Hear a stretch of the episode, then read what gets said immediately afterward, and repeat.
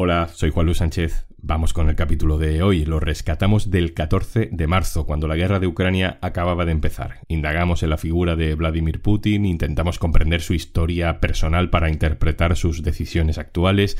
El capítulo se llama Descifrando a Vladimir Putin. Te dejo con él. Antes una cosa. En Ucrania, en Etiopía, en Guatemala o en España. Oxfam Intermont trabaja para que todas las personas tengan derecho a progresar y no solo sobrevivir. Necesitamos tu apoyo. Entra en oxfamintermont.org.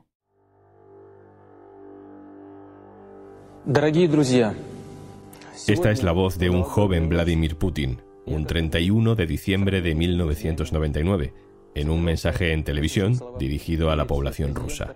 Está anunciando que Boris Yeltsin, el presidente ruso tras la caída de la URSS, renuncia al puesto y que le ha elegido a él para que dirija la nación.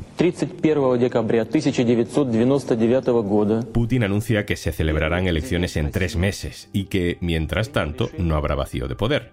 Y garantiza los derechos a la libertad de expresión, a la libertad de prensa, derecho a la propiedad privada y, literalmente, dice que todos los elementos que conforman una sociedad civilizada permanecerán protegidos por el Estado.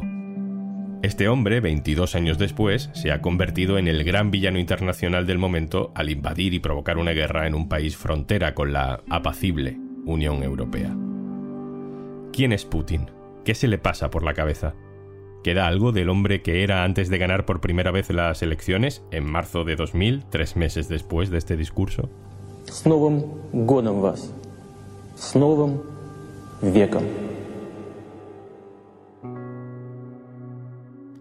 Para entender a Putin como político hay un momento seminal, esencial en su, en su vida, que es muy anterior a su época de político, de primer ministro y luego presidente de Rusia. Este es mi compañero Íñigo Saez Dugarte. Ocurrió cuando era agente del KGB en Dresde, en el sur de la Alemania Oriental, cuando era uno de los principales responsables, no el mayor, de esa oficina. Ocurrió en diciembre de 1989, pocas semanas después de la caída del muro de Berlín, cuando se produjo una manifestación y un asalto de un montón de gente, de alemanes, al complejo de edificios de la Stasi en Dresde, dentro del cual estaban las oficinas de la KGB en esa ciudad. Putin llamó al alto mando militar de los soviéticos en Dresde para recibir instrucciones porque estaban a punto de ser asaltados y la primera respuesta que recibió fue no hay órdenes de Moscú lo que le dejó bastante sorprendido. Eh, cuando aumentó la presión de los manifestantes, volvió a llamar a ese mando militar y le dieron una frase que se le quedó sellada en la mente durante muchísimos años. La frase es Moscú está en silencio. Eso simbolizaba para Putin el desmoronamiento total de un Estado que había dominado la mayor parte de Europa del Este durante décadas. Y él lo contó, lo ha contado alguna vez en todo lo que aquello lo que creía Putin como servidor del Estado soviético prácticamente se le vino abajo. Y lo que ha intentado a lo largo de toda su trayectoria es revertir esa situación. Íñigo Sáenz Dugarte, compañero cofundador del diario.es, lleva décadas siendo uno de los analistas de política internacional más finos, más precisos y más independientes de España. Hola Íñigo. Hola, ¿qué tal? ¿Cómo me defines políticamente a Vladimir Putin? Hoy podemos decir que Vladimir Putin es un ultranacionalista, eh, un ultraconservador, dirige un gobierno de derechas en el que la prioridad es eh, conseguir que Rusia recupere el estatus de gran superpotencia que tuvo durante décadas, durante los años de la Unión Soviética. Dices que es una persona, un líder que podríamos calificar como ultranacionalista de derecha, pero sin embargo hay esa parte de nostalgia de la URSS con la que sabe relacionarse, ¿no? ¿Cómo, cómo conectan esas dos cosas? Eh, que yo creo que es lo que suele confundir un poco a la hora de interpretar el perfil ideológico de Putin. La nostalgia que Putin siente por la Unión Soviética no es por la ideología de ese Estado, sino por la condición de gran superpotencia, de gran imperio que tenía una Unión Soviética que a fin de cuentas estaba dirigida fundamentalmente por Rusia, por el gobierno que estaba en Moscú. Él en numerosas ocasiones ha hecho un análisis muy crítico de la ideología y del funcionamiento del Estado soviético. Pero él, por encima de todo, era un servidor de ese Estado en los servicios de inteligencia y lo respetaba y lo apoyaba y trabajaba para que siguiera existiendo. Cuando ese Estado dejó de existir, Putin dejó de tener ningún tipo de adhesión ideológica a unos principios que por lo demás tampoco eran estrictamente lo suyo. Él, como político, ha sido un nacionalista que quiere devolver a su país en la gloria que tuvo antes. Es decir, que él cree más en esta cosa que hemos ido escuchando estos días de la Gran Rusia, ¿no? Que es una especie de universo paralelo a la URSS, pero más central, más imperial. Para entender qué idea de imperio tiene Putin, hay que tener en cuenta su estrecha relación con la Iglesia Ortodoxa rusa, a la que considera un elemento esencial del funcionamiento del Estado ruso, porque relaciona el actual Estado ruso con una trayectoria milenaria del cristianismo ortodoxo en el Imperio ruso.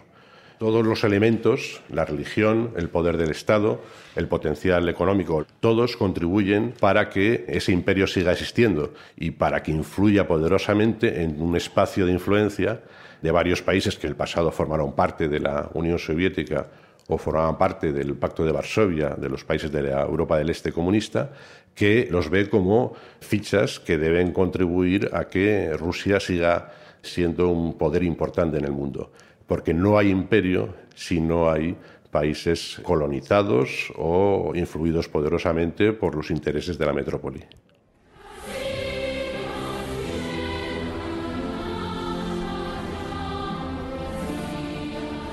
Invito a esta conversación a María Ramírez, responsable de información internacional en el diario.es. Hola María. Hola, buenas. Un buen ejemplo de cómo Putin ha sabido explotar esa nostalgia que mucha gente en Rusia puede seguir teniendo por la grandeza del pasado glorioso de la URSS es lo que pasa con el himno, ¿no? Lo que hizo Putin con el himno. Cuéntanos esa historia. Sí, es un momento curioso que cuenta muy bien el documental Los testigos de Putin, que recomiendo mucho este documental de Vitaly Mansky de cuando Putin llega al poder cuando lo, primero lo nombra Yeltsin un poco a dedo en el 99 y luego pues cuando gana las elecciones. Entonces hay un momento justo cuando Putin es presidente en el que decide cambiar otra vez el himno ruso al himno soviético el himno de Alexandrov, que por cierto es uno de los himnos musicalmente más bonitos del mundo, es muy original, es realmente un himno muy poderoso. Al himno que encargó Stalin en 1944 y que fue el himno de la Unión Soviética, le cambiaron la letra. Es una letra, digamos, distinta, más pacífica, pero la música sigue siendo la misma. Él decía que era una manera de recuperar el pasado, pero reescribiéndolo de alguna forma. ¿no? Él decía, no podemos volver al pasado porque acabemos destruyéndolo todo, fíjate qué frase, ¿no? Pero él decía, si podemos coger la parte buena del pasado, pues eso ayuda a la gente a sentirse mejor. Es verdad que Putin ha hecho un pastiche un poco extraño con la historia, porque le gusta mucho hablar del imperio, que es todo lo contrario de lo que en teoría era la Unión Soviética, ¿no? Entonces mezcla ahí un poco del imperio porque es como unos años que le suenan así muy gloriosos, aunque obviamente pues no lo fueron, con la idea de la Unión Soviética, con la idea de la Gran Rusia. Bueno, pues nos ha hecho un pastiche histórico bastante raro yéndose hasta los tiempos medievales, pero él siempre ha tenido como esta idea de utilizar la historia para animar a la gente a que se fije en las partes que, que a lo mejor nos pueden sonar bien. ¿A Putin le ha dado un delirio de grandeza histórica en defensa de ese imperio ruso que tiene en mente? ¿O lo que estamos viviendo es simplemente un paso más que es coherente con su trayectoria? Desde luego es una buena pregunta y creo que nadie sabe a ciencia cierta la respuesta, porque es verdad que el nivel de la invasión que estamos viendo y de agresividad y, y de masacre de civiles, eh, yo creo que nadie lo esperaba, ni siquiera Biden cuando nos avisaba a todos de que iba a haber una gran invasión del país y bueno, pues no nos lo terminábamos de creer. Eh, es verdad que Putin ha ido evolucionando, especialmente en la última década, hacia un modelo de expansión muy agresiva, pero de alguna forma muchos eh, han querido pensar que aquí no es simplemente un ataque de locura, pero lo cierto es que ahora mismo está eh, cavando en una dirección que solo perjudica a su país. Él tiene mucho miedo de las protestas y por eso la policía está siendo muy agresiva con cualquier pancarta, está deteniendo a miles de personas. Eh, puede ser una de las vías que ponga en apuros a Putin si realmente hay una ola de protestas muy grande, con lo cual está haciendo desde luego movimientos que no son racionales ni siquiera para sus objetivos y eso es lo que pues despista un poco a los expertos. ¿Hay alguna lealtad que puede fallarle? ¿Alguna grieta que pueda hacer tambalear toda esta operación? El principal componente de la élite política rusa está formado por un grupo de, numeroso de, gente a los que allí se les llama siloviki. Los siloviki son antiguos miembros de los servicios de inteligencia, algunos de ellos compañeros de Putin cuando era gente del KGB, eh, otros entraron posteriormente a su servicio. Y luego están eh, los grandes empresarios a los que se les suele llamar oligarcas. Es curioso que solo en el caso de Rusia y Ucrania a estos empresarios se les llame oligarcas en todos los medios de comunicación, en todos los artículos.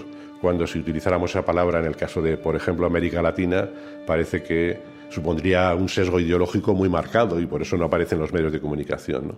Pero bueno, dicho esto, estos oligarcas son todos aquellos grandes empresarios que aceptaron la tutela del Kremlin en cuanto a las grandes decisiones económicas y políticas que podían tomar. Hay una idea poco realista sobre la capacidad de esos empresarios, oligarcas, de promover el derrocamiento de Putin o promover alternativas políticas diferentes a Putin. En los últimos 20 años nunca han conseguido eso y los pocos que lo han conseguido han acabado en la cárcel o en el exilio. Eh, obviamente, pues es complicado destaparse como crítico de Putin estando cerca de él en estos momentos, pero puede haber alguna voz crítica.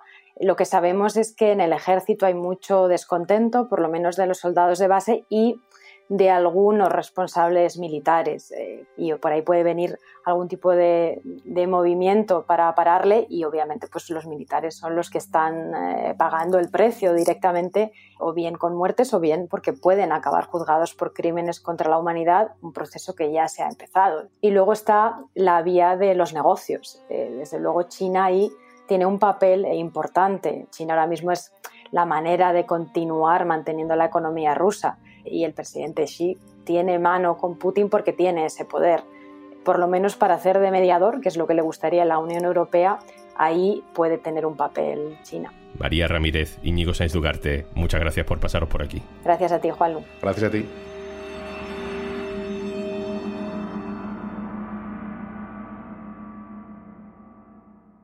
Y antes de marcharnos... Hola, sabemos que te gustan los podcasts, por eso estás aquí, escuchando un tema al día. Lo que también sabemos es que encontrar qué escuchar después de este podcast puede ser una tarea ardua. En Podimo te lo ponemos fácil. En nuestra app encontrarás los mejores podcasts exclusivos en español, una sección con el mejor contenido infantil y miles de audiolibros para entretenerte cuando y donde quieras. Entra en podimo.es barra al día y consigues 60 días de prueba gratuita para escuchar 3.000 podcasts y miles de audiolibros exclusivos en Podimo. Esto es Un tema al día, el podcast del diario.es. Puedes suscribirte también a nuestra newsletter. Encontrarás el enlace en la descripción de este episodio. Este podcast lo producen Carmen Ibáñez y Zascún Pérez. El montaje es de Pedro Godoy. Yo soy Juan Luis Sánchez. Mañana, otro tema.